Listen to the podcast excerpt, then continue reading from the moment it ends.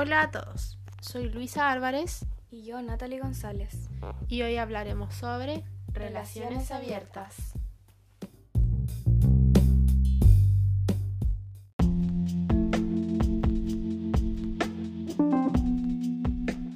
Natalie, ¿qué me puedes decir tú sobre los temas que abordaremos el día de hoy? Presentaremos las condiciones que cada pareja puede tener. Ya, Asimismo, sobre la comunicación que debería existir entre ambos. claro que no es un tema menos importante. Así es. Y finalmente comentaremos los pros y contras que conlleva mantener una relación abierta. Luisa, desde tu punto de vista, ¿cómo ves una relación abierta? Eh, yo de la forma en la que veo una relación abierta es cuando la pareja acuerda tener permiso para relacionarse con otras personas, eh, sin considerarlo una infidelidad claramente.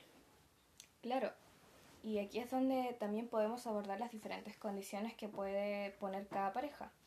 Como por ejemplo, puede ser solo verse con otras personas. Claro, eh, sí, lo otro puede ser igual acordar tener solamente relaciones sexuales con otras personas. Bueno, Natalie, desde tu perspectiva, ¿qué limitación podría existir al estar tú en una relación abierta? Una de mis limitaciones podría ser no generar un vínculo amoroso, como que solo exista una atracción física o sexual, Claro. como también que solo sea algo casual, algo no formal. no establecido. Eh, sí, pues, muy eh, buen punto. ¿Y, ¿Y a ti te gustaría ser solo una, una más en su vida o te gustaría ser siempre su prioridad? La verdad, a mí me gustaría ser una prioridad en su vida. Sí, la verdad es que yo pienso igual que tú. Como mencionamos anteriormente, la comunicación es algo menos importante, ¿cierto? Claro. Es más, es lo principal al momento de querer mantener una relación abierta.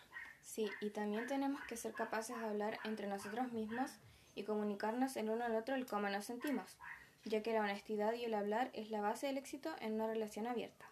Exacto, concuerdo bastante contigo.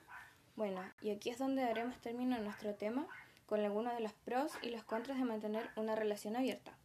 Bueno, algo a favor sería el no sentirnos agobiados en una relación, ya que experimentaríamos cosas nuevas y no mantendríamos una rutina.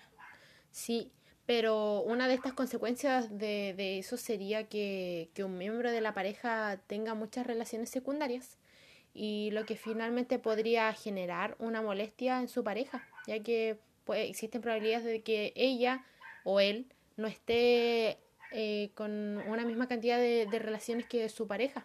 Claro, sí, concuerdo contigo. Otro pro también sería tener mayor respeto por la individualidad de mi pareja. Claro, así también se podría adquirir una mayor madurez como pareja entre ellos dos, debido a que se compartirían sentimientos y pensamientos que probablemente en una relación más cerrada eh, no podría existir. Sí, claro. Al existir plena confianza, la mayoría de las cosas serían positivas.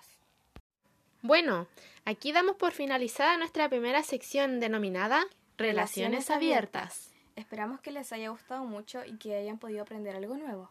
ya que ese era nuestro principal propósito. Adiós. Adiós.